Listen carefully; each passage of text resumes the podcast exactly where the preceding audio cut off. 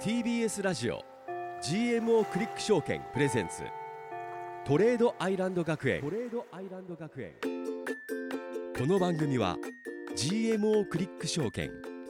GMO 外貨の提供でお送りしますああアンパン食いでーえー、さあ生放送でお送りしているトレードアイランド学園今日も投資についてバリバリと学んでいくぞえなんでアンパンなんですかレッド吉なん田とな君くアンパンと牛乳飲みたくなってきなんで急にこの時間帯にねなんで急この時間帯た、はい9時、今週もよろしくねよろしくお願いし今日は生ま放送ですよすそうですあのなんといってもねあの新年初生放送なんですよそうなんねですよね先週も放送はあったんですけどあれはこう収録昨年末のね収録だったのでいや明けましておめでとうございまいすやーお改めめでとうましてございますですよねもうねねもうえ今日9日10日もう 11? そう9日です今日成人式が昨日あったんだよねそうでございますすごいよねいやーでもどうでしたかこの10日間と言いますかちょっと私は後で反省したいことがあるので先生に会ったら反省したいと思い何ます反省ということはでも違うのやられたなー違うの今年の我々の目標は何ですか今年の我々の目標は、はい何ですか爆撃ですお爆撃よオクトレそうよ爆し撃を奥取り目指して今月じゃない今年も頑張っていきましょうよ頑張っていきましょう先生もう待ってるかもしれないレッツゴー TBS ラジオ GMO クリック証券プレゼンツトレードアイランド学園この番組は YouTube でも同時配信中 GMO クリック証券プレゼンツトレードアイランド学園ここは個人投資家を目指す皆さんのために具体的な投資のノウハウを学ぶ学園です番組の感想は「ハッシュタグトレアイ学園をつけて投稿してください先生への質問はトレアイアットマーク tbs.co.jp toreai アットマーク tbs.co.jp までお送りください起立レイよろしくお願いしま着す席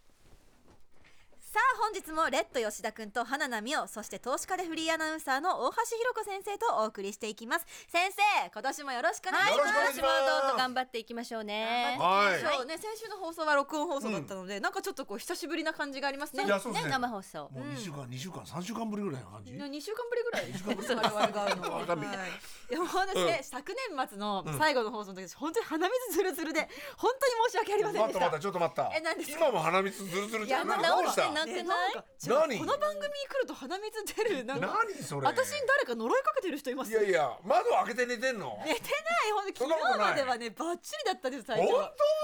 当にねやっぱトレアイアノマリーで花菜の鼻水が出る花菜の鼻水何何何花菜の鼻水ながん出かアるレルギーなのか滑舌でもねはあのい年末の1億倍増しですからな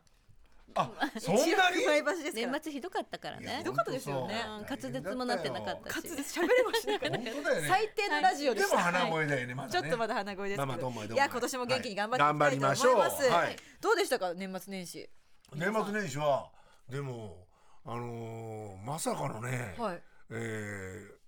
ー、1月3日ぐらいにはいドル円がね、あ、そうだね。そうですあれは僕持ち越してたんですよショートを。ああら売ってたんですね。そう、は売いっ。てたんですよ一緒一緒。そう、ああ売らってて、売ってて、二人とかも売ってたそう、はい家族旅行で一切見てなん、見てなかったんですよ。はい。はい、チャートを。うんそして、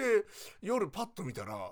一気に3円ぐらい。上がって上ましたね。がってたからね本当に年反末発して年ま始やしたっぱね。一番びっくりしたのはそこでしたねすごい、まだ今その、含み損というか。まだ。まだ持ってます。 それははい、損切りできなかったでこすね。らこら損切り覚えましょう。まだまだ。はいはい。で私きはな損いの切りね。できる女になろうと思ったんです先みお生ちゃんどうなんだよ損切りした？損切りできる女になろうと思って、はいうん損切りをしたところが、えー、146円ぐらいのところでして あのー一番高値はい、すったか値で損切りしてしまいましてちょっとやっぱ損切り難しいいや損損難し切いねりが遅かったね。遅かったですでも先僕生成長してるよ。昔だったら、去年だったら絶対にそこ損切りしてないもん。気絶してたか気な。絶して多分今頃戻ってきててやったーって言ってたとそう思う逆んですにけねど、。そうそうそうそうそう。まあ、損切りしてみたっていうのはまたじゃあ一つの経験かもしいれなやいです絶ね対良かったと思うよ。ででもも、まあ、損切りのタイミングとかね、はいどこまで戻る可能性があるかって今日のね、まあ、番組の中でちょっと覚えていきましょただでも先生あれですよね、僕思ったんですけども、今回の損切りのポイントってフィボナッチ的に見たらお冷やしとかで見てたら、はい50%ちょうどいったぐらいでまた反転してましたよねそうなんですよそうなのよレッド君ちょっと待ってくださよく気づいいたこれ番組開始前に先生が言ってた やつですレッド君さも自分が発明したかのように言ってますけ違うど違う俺聞いてないよ先生のでもそうですよね先生ねそうですちそょうなんうですどねあそうの去年の天井から下落したところの50%戻りのところで、えーひっくり返ってるのでそこまでは戻る可能性があるっていうところのそのなんでそこの一番高値で損切ったかっていうのがそうちょっと後反省点ですね後でちゃんと怒られたいと思いまますだやっぱ経験値の部分で浅いんですよ 我々はダメ先です生はどうだったんですかちなみに確かに年末年始先年末生年は始ショートしてましたドル円おね。一緒だお一緒だそうそうで持ち越してたんですけど、はあの2日の日あの為替がオープンした時に下がると私も踏んでたんですよ、ね下がらないで三人分も一緒だ上がりだしたのを見てこれは自分の考えと違うっていうんでショートを手締まって今度は買いに転じたっていう、はい早いそこでするべきだったんですそれでドル円の反発を取ったっていうことなんですが逆にロングに変えたってことですかロングに変えましたうわー先生は違いますわやっぱ先生だねところがね、まあ、これなんでそういう動きになったかドル円相場反発したのかっていまだに分かってないでしょ、はい私わかんな全い然わでか分すからないって方多いと思うので、はいそこを今日はちょっとねあ先生解説ぜひよ先生ろしくお願いしまおす願いしますいきたいと思います、はい年末には1ドル140円割れるかなってところまでそうね、ドル円下がってたでしょで割ると思ってたんだよね年少なんかこうフラッシュクラッシュみたいなそうなんかねねフラッシュ持ってまフラッしたシュっていう言葉とかも結構そうそうそう出てきてましたよね TikTok で TikTok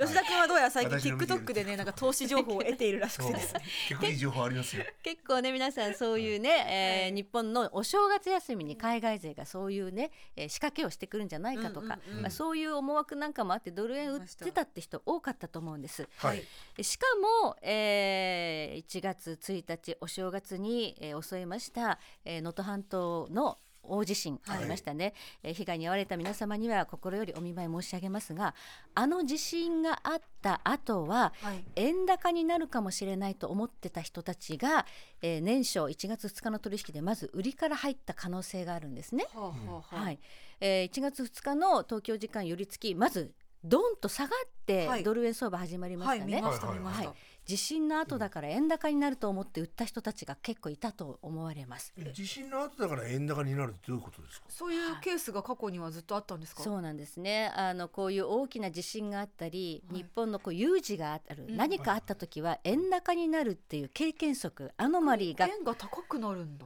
過去になんか逆なイメージありましたねね感じまっちゃいますけど本当そうだねうんこれなんでかっていうと、はいえー例えば日本がいろんな被害を受けたら、うん保険会社がいろんななんか個人とか企業に保険金払わなきゃいけないじゃないですか、はいはい保険会社で保険会社っていうのはキャッシュを常に持ってるわけじゃないんですよ、はいはい保険会社機関投資家さんたちは、えーキャッシュをドルの、えー米国債で運用してたり米国株で運用してたり結構外国のものに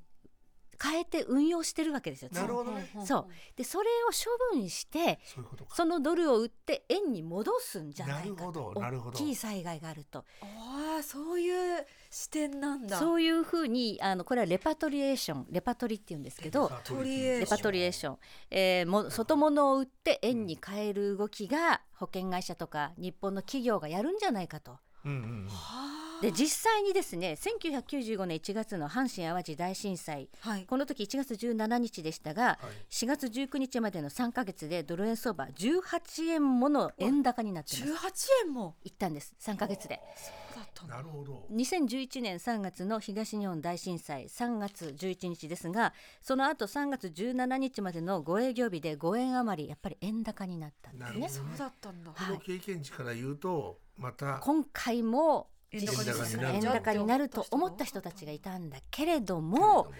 最初の寄り付きだけドンと円高で始まったけど、円高になりきらなかったんですね。はい、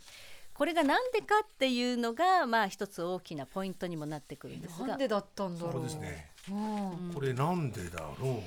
一つに言えることはこのレパトリエーションっていうのは思惑だけなんですそういうことが起きるだろうっていう考えだけであって、はい実際に311東日本大震災が起きた時に、えー保険会社とかがもう外物と言われるね米国債とか売って日本に戻す動きっていうのは起こらなかった。あれだけの震災えそうなんですか実際に処分してえー園に戻してっていうような塩害は起きなかったっていう事実があるんですね。でそれを知ってる人は結構いて、じゃあもう今回はその思惑じゃだけだからどうせまた動かないんじゃないかと思った人も多かったそっうてでこすとかねもう経験則はもうなくなってるだろうとその思惑だけではもう動かないで、まあ、過去の、えー、311があった時とか、95年の、えー阪神・淡路大震災の時とはい金融政策も違うしトレンドも違うんですよ昔は円高のトレンドの中にあったんですね。はあはあはあドル円相場今は円安のトレンドの中にある中での、えーこの大きな地震で、えーレパートリーが起きるかって言った時にこれは起きないと考えた向きも結構あったそうか日本の置かれてる立場というものが全然違うわけです違ねうんですね。あーだからもうこの何か大きな災害があった時にレパートリーで円高になるっていう反射的な考えがもう今の時代に合わなくなってるっていうことが今回あた改めて確認されたというそんな印象がありますね。なるほどね、はいうーんなんかこう難しいですねそういうなんかこうこう今までのこうきうんアノマリーみたいなものとかをなんかあるって思っててもダメだしっていうでも知っといた方がいいしっていうなんかこういろんなことがあるんですね本当い、にや。確かにね、それともう一つ言っておきますと、はいうんえーこの大きな災害があって日本の経済ちょっと停滞する、はい景気が少しこうけ停滞するリスク可能性が出てきましたよね。はいで早ければ日銀のマイナス金利の解除っていうのは1月にもやるっていうふうに思って予想してた人たちって結は構い残ってたんですうよ。んうんうんあれだけあの上田総裁のチャレンジングっていうのは意気込みであって、はいはいはい、 マイナス金利解除のことじゃないよって言ってたんだけど、うんそれでも早めにやるっていうふうに予想しているアナリストとかは結構いてだなるほど。けどこの震災の影響で1月にさすがにマイナス金利解除はできないはあまあやっぱりこう引き締めになりますからねこんな災害があったところで日銀が引き締めに動くっていうのはちょっと間が悪いというかできないだろいや、できないですようね。できない、できないと思うなん、んかそれそうもまあ円安側に進んだそうですねマイナス金利解除は円高の方向に動く材料ですから、それがあ当分ないだろうなっていうと円安の方向う。に動く。そういうことか。なるほどですねなるほどね。そういう考えもあったとなるほどわかっねこれだけじゃないんですええまだあるんですこかれだけではドなルい。円が上がったのはこれだけではないんです。なえちょっとまだまだ聞きたいですね、はいですね、はちょっとい。後半でも引き続き先生に伺っていきたいと思います、はい。トレードアイランド学園本日の一曲はノラ・ジョーンズで Don't Know Why でしたはい。Why？ということで生放送でお送りいたしておりますトレードアイランド学園本日はですね年末年始にドル円が急反発したことについて振り返って先生に教えていただいておりますここでメッセージ読みたいと思あはいいます、ね年始からありがとうございあまりすがとうございます。こちらはアールタンさんからはい。おせちに飽きたらアンパンですよねってそういうことをね。 本当そういうことでアンパン食べたかいら。やいや、絶対にアルタンさんはアンパン食べたくなってると思いますよ。今影響を絶対なるよ影響受け。ちゃってる美ね味しいんだもんアンパンってこ。ちら続いて吉圭さんからは、最近はショートもロングも急激に動きますねなんてコメントも来てますね。ねでも俺僕意外とはいその年末とかってレンジになってたからそこでは結構あの利益は上げました。いやすちょっごいとそれはスキャル的にやったんスでキャスキャル的あそうですはい大体で大体こうなんか、えー見てて、はいあこれレンジになってるなと思ったんでここまで来たら絶対に反発するなっていうぐらいのところで入れすておーでその手前ぐらいで売ってみたいなのやってましたあ、じゃあそれで少し利益はあ。利益はそうですはあーそれは良かった。いだから僕は爆損ではないですあ、いいなるほのいいの。ど。みゆちゃんはちょっと爆私は走ちょっと爆損し爆走スタートなんですね。はい2024年ねまあ、まだまだ巻き返していきたいなと思いつつこちら村上裕介さんからは、なるほど今まで災害後は円高だったのかっていうそうあやっぱこうそれ知らない方もいらっしゃったんですねね知らない方もやっぱそう私も初めて知りましたはいまだまだ勉強ですね。ということで、まあ、なぜその年末年始にはい今までのように円高にならずに円安になったんだろうっていうお話をまあ前半でしてましたけれども、はいそ。う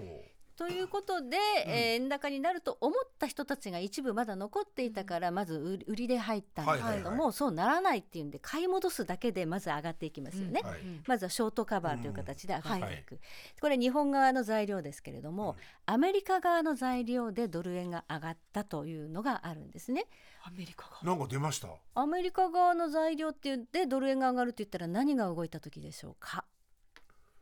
えやっぱ FOMC の時とそうあとあれですよあの雇用統計とかそうですそうこうねいうとこだよね。イベントとしてはそういうのが多いですねあとは要人発言とかで、はい、うんドル円が動くときに一番それを引っ張るのはドル金利です金あ利そでれ言っすてましたね。金利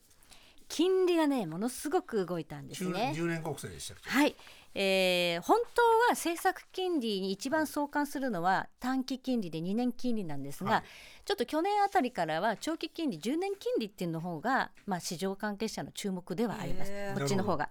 でその金利アメリカの国債の利回りうんはいのことなんですね市場金利って言った時その金利のチャートを用意してますのでちょっと見ていただけますか。はい。はい、こちら資料画像は TBS ラジオ公式 YouTube にアップしておりますので、はいぜひぜひチェックしてみてくださいはいこちらさあこの金利2年30年10年とあります30年は超長期金利ですね、10年が長期金利で2年が短期金利、さあ2024のところからどうなってますあか上がって急にる。ぐわーって上がってますねそう急反発してるんですよねこんな年末年始のこれ数日の出来事ってことですよね、えそうですね急に反発し始めましたこねんな変わってたんだこんなに変わってだから金利はドル円相場とかやる人は絶対見てくださいダメだもうあ全然見てなかったはい、私もね年末年始見てませんでしたかでもなんか先生がちょいちょい金利金利って言ってるのは知ってましたいや 見てなかっちょいた。ちょい言ってるってちょいちょい言ってるのは知っ ていやだからかやっぱそのトレーダーの人たちってさ、はいそのいろんな画面を、ま、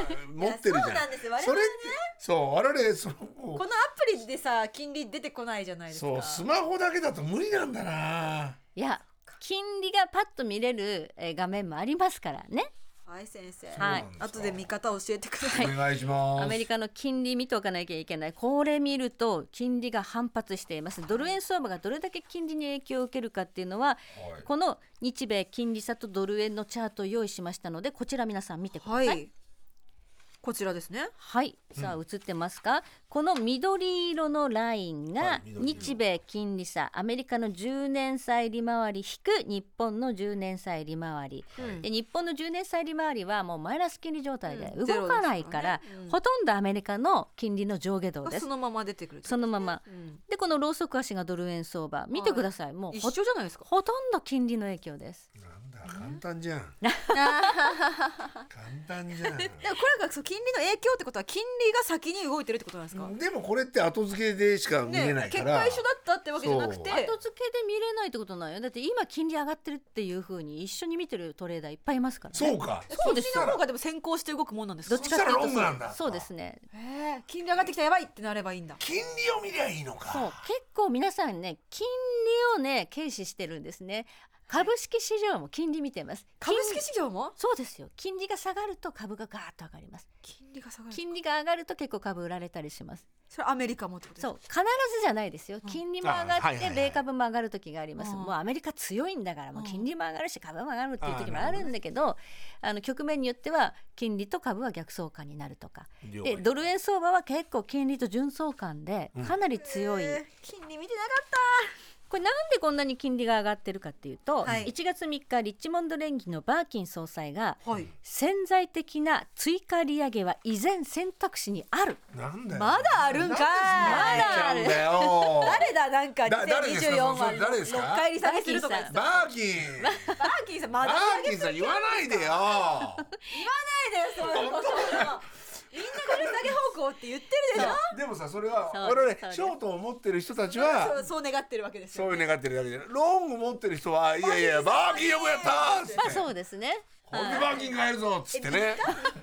当にバーキン買えるぞ買えるぞ買えるぞこれはまっつあ1って月3日に言ってるんですけれども、はい去年あのーやっぱり今年アメリカの利下げが始まるって言って、あのフェドウォッチ前やりましたよね、はいうんあのフェドウォッチでもう3月から利下げが始まって、はい12月まではいはい24年に6回も利下げ利下げすするっるてってねはいはいいうふうに市場が織り込んでるでもそれって織り込みすぎなんですよ。ほ本当に3月にやりますかって言ったら多分3月はなさそうっていうふうに今、そういうムードが出始めてるんそでうすかね我。々そこに踊らされてんだよ折りもう込みって 何なんだよもうわかんなでい雇用統計強かったでしょよかったですうんそうああいうの見ると雇用時が強かったんですよそだからまた上がっちゃったってなんで強くなったんですか絶対に俺強くならないと思ったんですうよその絶対っていうのはないんだよね去年はさなんかね数字悪かったじゃないですかいそうろいろとでもそこうういう悪いのが出てきたりまた労働動市場がまたちょっとすごくしっかりしてるとやっぱり利下げないんじゃないっていうふうに思う人たちもやっぱ出てくるから、まあ、とりあえず雇用雇用統計で上がってでその後でもまた急落するんですよ。見てました雇用統計の日急騰した後また急落するはいはいもう半分全ぐ部らい踊りだった結構全部戻りだったそうそうそうはいその辺の値動きはちょっともう時間の関係で居残り補修のとこいやいいでろですあー今日も延長しちゃっていいんじゃないですかゆっくりえんと延長とかしちゃっていいんじゃないですかやりますけれども、はいね10時ぐらいまでやりますうかん生放送やりましょうもでまあ、そういう関係で、まあ、日本側の材料としては、まあ、地震の影響もあって円高になると思った人たちが、まあ、ショートから入ってで、まあ、年末からショート持ち越してた人たちもはいそうならなかったということでどんどんどんどん損切りをしたから上はいが我った々っですていねううね。そういやそうはいもう明らかに雪だるま式ね新年早の々勉ロ強ンにグなりになまっすていったそしてアメリカの金利も上がった、はいダブルパンチでドル円はダーンと上がなったるといほうこどとですね。はいまあということで大橋先生今週もありがとうございましあたありがとうございました TBS ラジオ GMO クリック証券プレゼンツトレードアイランド学園この番組は YouTube でも同時配信中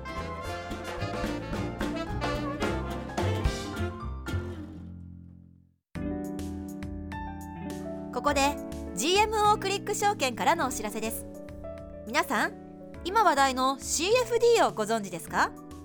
CFD は株や原油ゴールドなど世界中のあらゆる資産にほぼ24時間取引できる金融商品です GMO クリック証券では多くのお客様が CFD 取引を行っており店頭 CFD 取引高国内シェアナンバーワンパソコンからスマートフォンまで高性能なトレードツールも使いやすくサポート体制も充実しています CFD 取引なら GMO クリック証券 GMO クリック証券株式会社は関東財務局長金賞第77号の金融商品取引業者です当社取扱いの金融商品のお取引にあたっては価格変動等の理由により投資元本を超える損失が発生することがありますお取引をする際は当社のホームページや契約締結前交付書面にて手数料などの諸経費及びリスクについて十分ご確認ください TBS ラジオ GMO クリック証券プレゼンツトレードアイランド学園番組の感想は「ハッシュタグトレアイ学園」をつけて投稿してください先生への質問はトレアイアットマーク TBS.CO.JP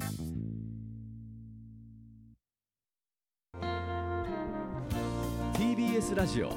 GMO クリック証券プレゼンツトレードアイランド学園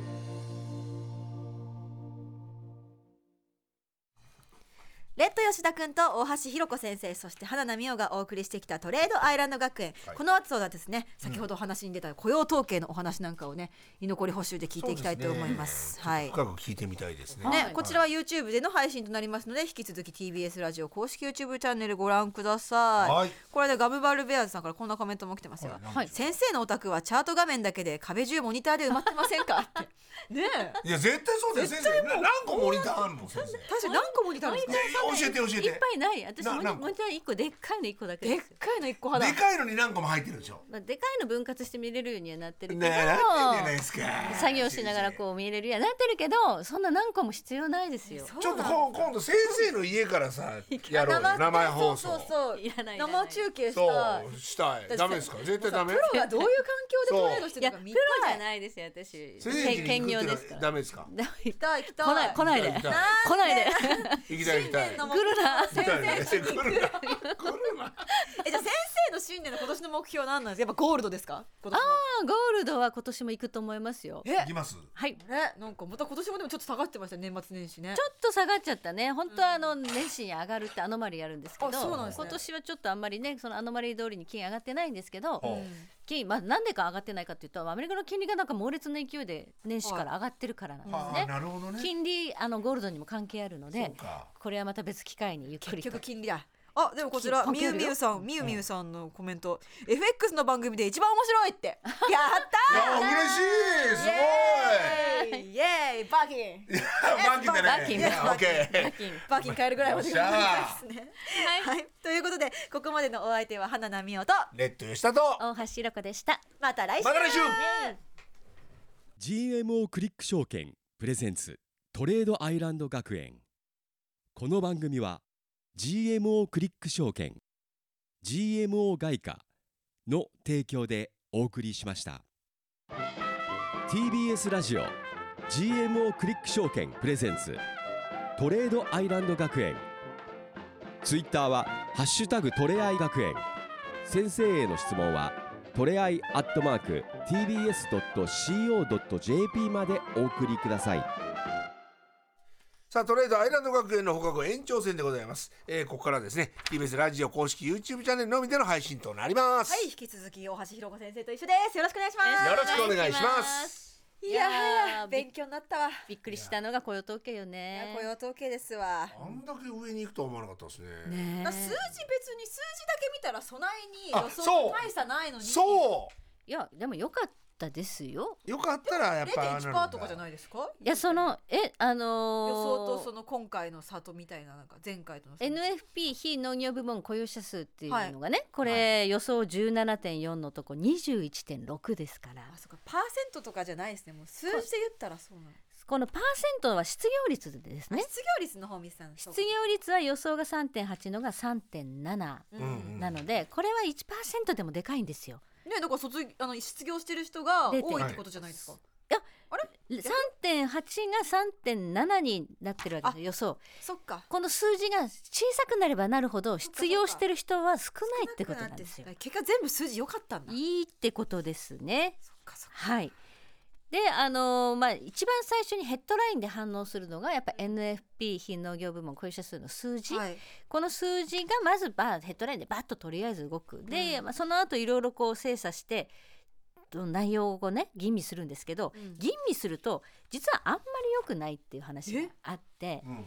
ええーまあ全ての数字は一見良かったんですけどこの非農業部門雇用者数の数字、過去2ヶ月分下方修正されてるんですよえ下方修正、はい後から数字変えてきた変えるんです変えるんですほ最初の速報値っていうのは概算で出るんですけど、はいはいそのままちゃんと厳密に修正あのして、えー数値を取り直したらうはい結構な、えー人数が下方修正されてて、はい去年1年間の、えー NFP 非農業部門雇用者数を見るとなんかもう2ヶ月分ぐらいなくなってるぐらいの下方え修そ毎回出してる数字適当ってことですかだからそれは結構問題視されてます結そ構れダメですよねダメなんでだからあの絶対ダメだよ利下げ意外と早いんじゃないかっていう人が減らないんですよあそうこれだけいい数字が出てるんだけど、うん3月の FOMC での利下げの織り込みフェドウォッチやりましたね、はいフェドウォッチの織り込みはまだ60何パーセントあって、うん3月利下げ開始するって思ってる人たちがいるのは見た目より実際吟味するとそんな良くないよねみたいな、そうなんだアメリカの経済がですよね、はいしかもフルタイムの労働者が1ヶ月で150万人減ってるんですめっちゃ減ってるでパートタイマーが76万2000人増えて過去最高ですフルタイムが減って減ってパートタイマーが増えてるんですあダおメだやなんかねっていうのも最初の初動では分かんないわけですよね。そうなるほどそうこれが後になって分かってくるからあれあんまり良くないんじゃない最初はだからバーンとこのヘッドラインの数字だけで上がるけどなるほはどい数字だけ見たあらねれおかしいんじゃないのみたいなのがあってその後12時深夜0時に ISM 非農業、えー ISM、えー非製造業景況指数っていうのが出るんですがうんはいこの数字が予想よりずん全然悪かったんですね。そうなんだそうそれでドーンと今度は下がったということがあるんですねこれ金利もそういう動きだったんでが金利も一緒に出ますかねいやはいでも、でもみゆちゃんねこれこれ一つずつ全部勉強していかなきゃダメかもしれないねいやそう我々も全部雇用統計覚えなそうそうせめて五分見ようとは足でしてるんですけど、うんこの一番最初の数字だけぐらいしかやっぱ私たわちからない見ないじゃないですかそれが上なのか下なのかで全然違ってくるってことだもんねそうはい内訳というかでねでも全部が全部影響するかってそうじゃないしね難しいですねそうで難しすねいこれチャート出てるんですか今なんかまあその金利のチャートはちょっと出てないんですけど、はいこの雇用統計であのアメリカの金利バーンと上がって、はいその後 ISM でアメリカの金利がドンと下がってるのと、はいこれドル円相場とほとんど同じ形になってはいはいはいなるほるんどでそうだったんだはい。で、えーそれが、えー実際にそういう動きになって、じゃあここからどう動くかっていうところを見ていきましょうか。ははい、はいい。でドル円の冷やしチャートはい改めて、はい、ドル円冷やしチャートはい、はい冷やしチャートこあるかな出てるかなさあオープニングでもねあのーレッド君がいいこと言ってましたねちょうどもう一回言ってじゃあはい俺なんか言ってたもう忘れたもう忘れちゃったなになになにはい、えー、フィボナッチをね引いておくとどこまで戻るかが分かったよはいはいねはいっていう話ですフィよボナねッ。チは絶対弾かないとダメですよね弾いたんですか吉田君僕弾いてましたえこのこれこれ弾いてたんですか僕弾いて僕弾いてましたえ昔ちゃんのとまんまじゃなくて昔のままじゃないですもうもう大体えーアップデートするの 1, 1ヶ月ぐらいでアップデートしてる一ヶ月？うん大体大体1ヶ月ぐらいそれを見てるそれそう。ちょっと後で違うチェックしましょうどのフィボナッ チどこにフィボナッチ違うがいるかチェックしましょ日う足でフィボナッチ引いてた？いや東いや僕4時間走って弾いてますああ、まあ四時間足で引いたフィボナッチは四時間足のトレードでは機能しますけど、はいはい日足でも引いとくといいかもしれないですね。なるほどこちらが冷やしのフィボナッチ引いたものってことですねはい、えー、151円90銭から、えー、140円手前までドンと下がったこの下げ幅、はい結構下がりましたよね、うん11円ぐらい下がった、うんうんうんはいで今回この黄色いライン50%のところまで戻ってるんですよちょうど雇用統計の時にビヨンとこの上髭の一番上がこの50%のとこだったんですね見えますかねちょっとひげで見えにくいんだけどねちょっと青色の方の髭が146円丸7まあ146円までつけてないんですけど大体この辺りで止まったっていう、だから引いておくといくらなんでもここでは止まるだろうっていう目安がテクニカルから見えてくるんですよこれがテクニカルねこれはテクニカルですそうそれをさもう去年の4月からさずっと言ってんのに みおちゃんはなんだろうねヒボラッチは絶対に見なさいって言ってたのよましたよ私そうはあのそのその去年のその年初来高値と年初来安値に引いたフィボナッチをずっと残してたんですよだから引き直してはなかったです確かあだからそういうことなんだよねいや教えることがいっぱいあるから先生もねはいはっきり言ってまあまあまあまあ復習はあんましないのかもしれないけ ど重要なところってあるじゃん要点ってなんか今日すっげえ上から来るんだよこな国語どうだった国語は私国語めっちゃ得意ですよどうだった算数算数はできないああなるほどねあだからこうそう表かそうかとかは嫌だあじゃあ普通は要点わかると思うんだけどレレッド君は僕ここ苦手ですはい算数は算数も苦手です 体育体育は体育得意ですダメじゃないですかあダメですねでも私は数学とか算数苦手あ本当えですか嘘全然苦手なんかみんなトレーダーさんとかはさやっぱ数字が得意なのかと思ってましたそういやー先生何が得意なの国語あいわかやんないああなるほどね国語確かでも子供の時は体育が好きでしたね。うわ健になん康で有用児先生はやっぱあの足速いもんね知らないよそうそうそうそうなんでえそうなんで知ってんのいやあの先生を見たら足速いって感じするえ本当ですそうだかね足速い人ってそんな感じ私は足遅いよ正 解めっちゃ遅いです本当にそうなの。そうそうそうあ分かるんですかやっぱ大体わかるなんで。あのなんだろうその体型とかねああとそのアキレス腱とかおーアキレス先生腱のアキレス腱見てる俺もずっとずっと見てるっていうとちょっと語弊があるけど ずっとは見てないけどあ先生あ絶対足速いなとか思いながら本そうやって見ちゃうの俺当だ。どうやアスリート目線で見ちゃネックスあこの体人育の早いな才能必要なのかうなバネあるかなみたいな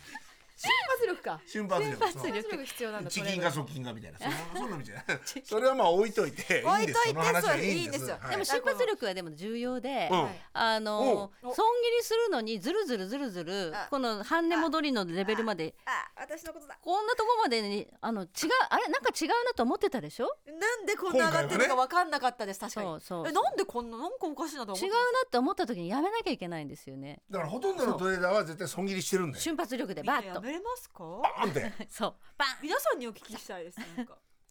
なんかそのなんか違うなって思った自分の感覚が信じられないじゃないですかあ逆にその前の自分を信じてるんだねそっかそうかもしれない最初にうんあとは日頃の生活習慣じゃない 生活習だ慣らだらだらだらしてんじゃ ないあそそれでなんかポテチ食いなながらテレビ見てマジで何も言えないですあのあ掃除しなきゃなとか思いながらも、はいいやもうちょっとあ、そうですまあねまああと1あー時間後でいいかなといやかもそう思ってるでし一ょ緒そうです年末そなんでこだよみおちゃん今年はそれ変えないとそうですよそれよく分かったなレッド吉田どうせ年末見過ごし見過ごした M1 見てピザ食ってたよその通りだよおーだろその通りですそようそれはねいいのよ金利も見ずに M 版見てましたよいやいいのいいの M1 見ていいのよ M1 見てああやっぱ面白いなと思っていいのよ全然はいはいまあ、違うと思ったらやめるっていう瞬発力ね瞬発力ですよねそれはすごく重要でそれ大事ねでこのチャートを見るとねあの、まあ、半値戻りで止まってじゃあこっからどうなんのって言った時にはいすごく難しいんですよ。うんまあ、いろんなアナリストは今年は円高になるって予想してるんで、い130円とか120円台まで行くっていう人たちもいるんだけど、行かないっていう人たちもいると。でこれはもう本当に1年経ってみないと分かんないので、まあ、重要なのは、えーちょっと意見がこう分かれ始めた時っていうのは、まあ、どっちかっていうとレンジになりやすい。はいはいあーそうレンジうんあんまりこう去年みたいにこうドーンドーンって大きいトレンドになりにくいっていうふうに思った方がいいかもしれないだかあらーポジション取って、はいえーちょっと動いたらあんまり欲張らずにリグってもう一うん回やり直すっていうのが必要かもし私れな、はいこまめなトレード心がけていった方がいいんだそうそうなそうそうあとなんだろうそのい人が言ってることはあんまり信用しない方がいいかもしれない何ですか飲んで飲んで先生の言うこと信じないの違う先生の言うことはいろいろとこう基本的にこう聞いといて、はいそのなんだろうえ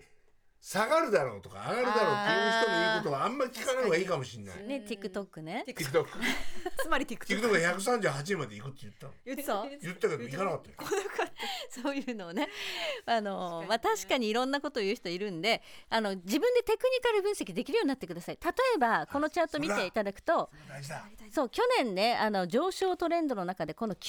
日線っていう青いラインってすごい機能してたんですよ。うんうんうんここで下げ止まって上がる上がるっていう、はいで今この90日線がちょっと横ばいから下向いてますねあ。確かにはい。この90日線ぐらいまでは戻る可能性があると考えておー今年。うん90日線を超えるかどうかっていうのを見るまずうん90日線まで上がったらそこで一回リグーとかなるほどじゃあ今んとこだと146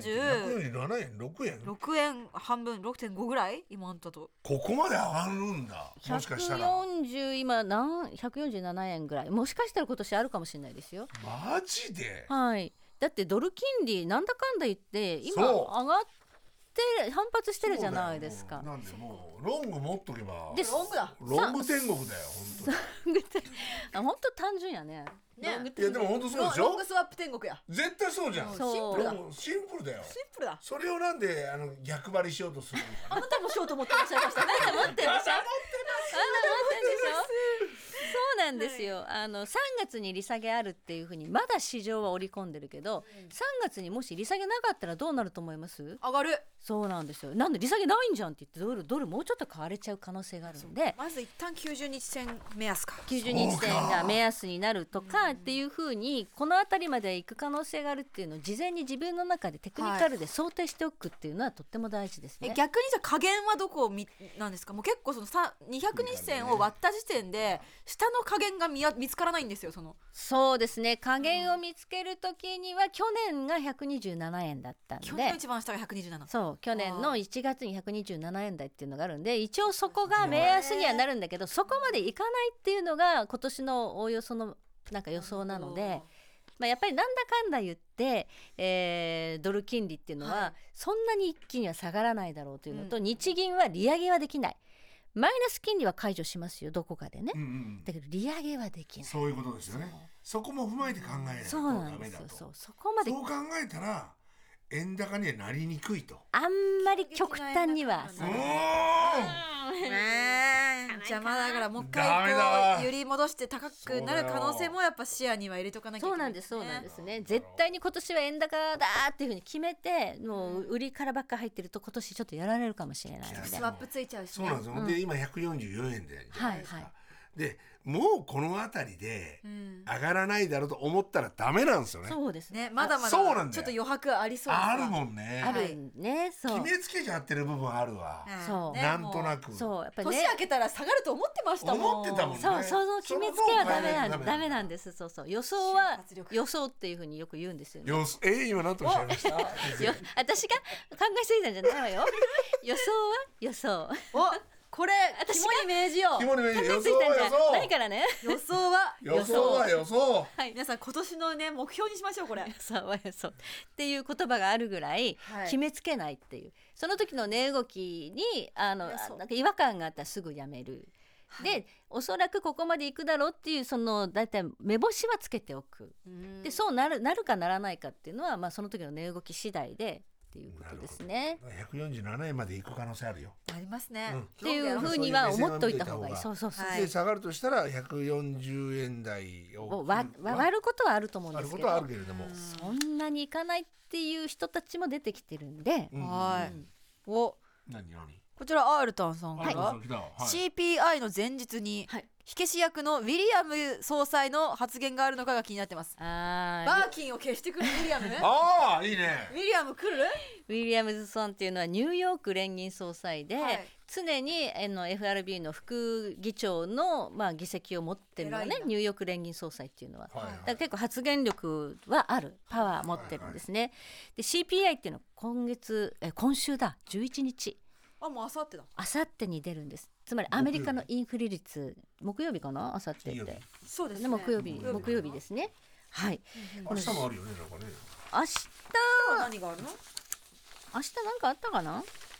とりあえずとりあえず今週の、えー重要なポイント木は曜日そう CPI です消費者物価指数はいです、コアは除く。うんえーまあ、コアを見とけばいいかな CPI はのいコア、えー前回4%のところ予想3.8でやっぱちょっとインフレがまた下がるんじゃないかっていう予想なんですね。インフレがもし下がるとうんはいドル金利はどうなります上かがります。わおあれなんで？どうなりますかえそのインフレ率が下がってきているから、は金利も下がるそうですえなんで？インフレが高いとこれ引き締めなきゃいけないって言あっそてう利上げをしてもうそあ辺のがもう分からなくなっ物価をわかりました下げようとするでも物価下がってんだからたそうだっ利上げしなくていいんですよじゃあもう金利を少なくしようってなるあーそっかそっかそうするとたあそうか。 3月の利下げってもしかしたらやっぱりやるかもね、本当にやっちゃうかもねっていうようなムードになるなるほど結構じゃあ CPI 大事だ CPI 大事ですこれがあの本当にすごくわ悪くなったらドル下がりますからねなるほどね。はいあーでもこの予想より良かったらちょっと寄り戻し良かったら意外とドル上がるんでうんドル金利も一緒に見とくといいですこれそっ木曜日だかなるほどならインフレ率も見といて今インフレ率どんどん下がってきてるんですよ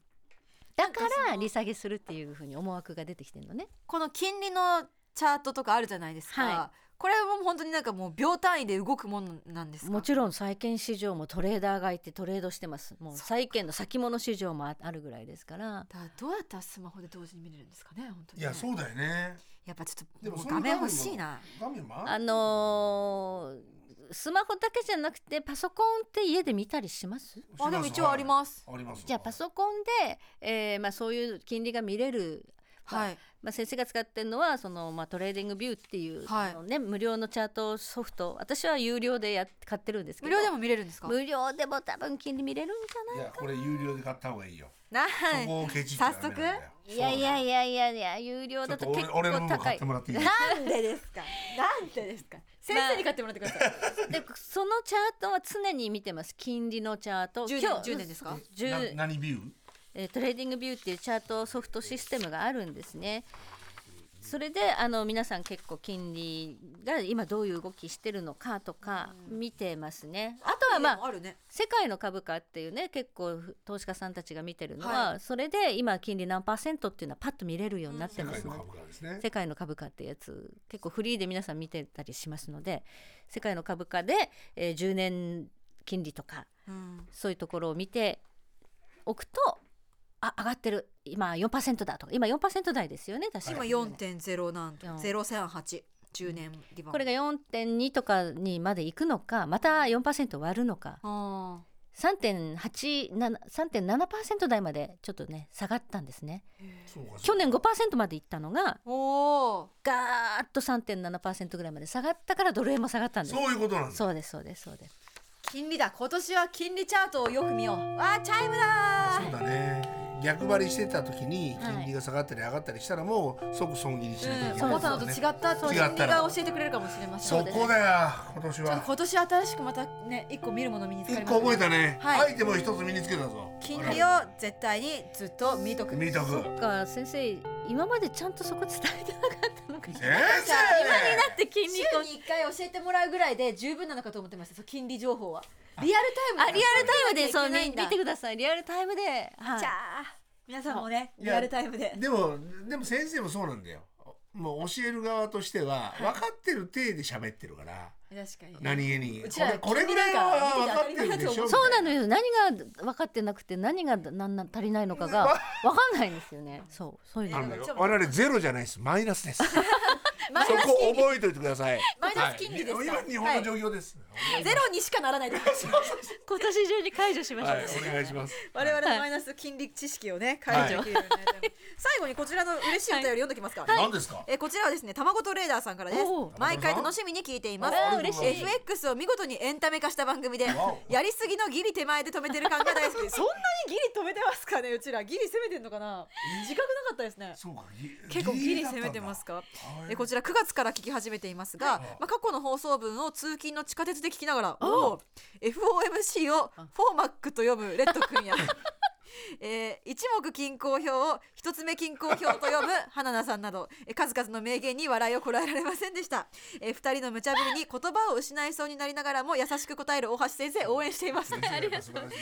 やあはりいとがとうございますいう嬉しいねあのお手紙ありがとうございます、ありがとうございます本当にね今年もねうちらがさ知識増えすぎるとやっぱ名言生まれなくなっちゃいいますやからね逆にね優はい秀になりすぎたらダメだからほどだほどめやっぱやっぱゼロパーセントがいいんですよ。いやその通りうんゼロパーセントマイナスぐらいのがちょうどいいかもマイしれナないスね知識で頑張っていきたいと思います。今年も一年頑張ってうんはい頑張りましょう頑張りましょうはいはい、はいということで YouTube 本日もここまででございます。はいはい、番組ではですね、うん今あのねメールもありましたけれども、えーこちらの配信のほかポッドキャストでの配信も行っておりますので、はい質問などすべてのメールの宛先は t o r e a i アットマーク t b s ドット c o ドット j p トレアイアットマーク t b s ドット c o ドット j p です。今年もメッセージたくさんお待ちしております。ということで今年も頑張りましょう、はい皆さん。頑張りましょう頑張りましょうはい、また来週火曜の夜9時にお付き合いください。また、はいさよならことよろ。ことやろ TBS ラジオ TBS ラジオ GMO クリック証券プレゼンツ当たりました来てない証券トレードアイランド学園トレードアイランド学園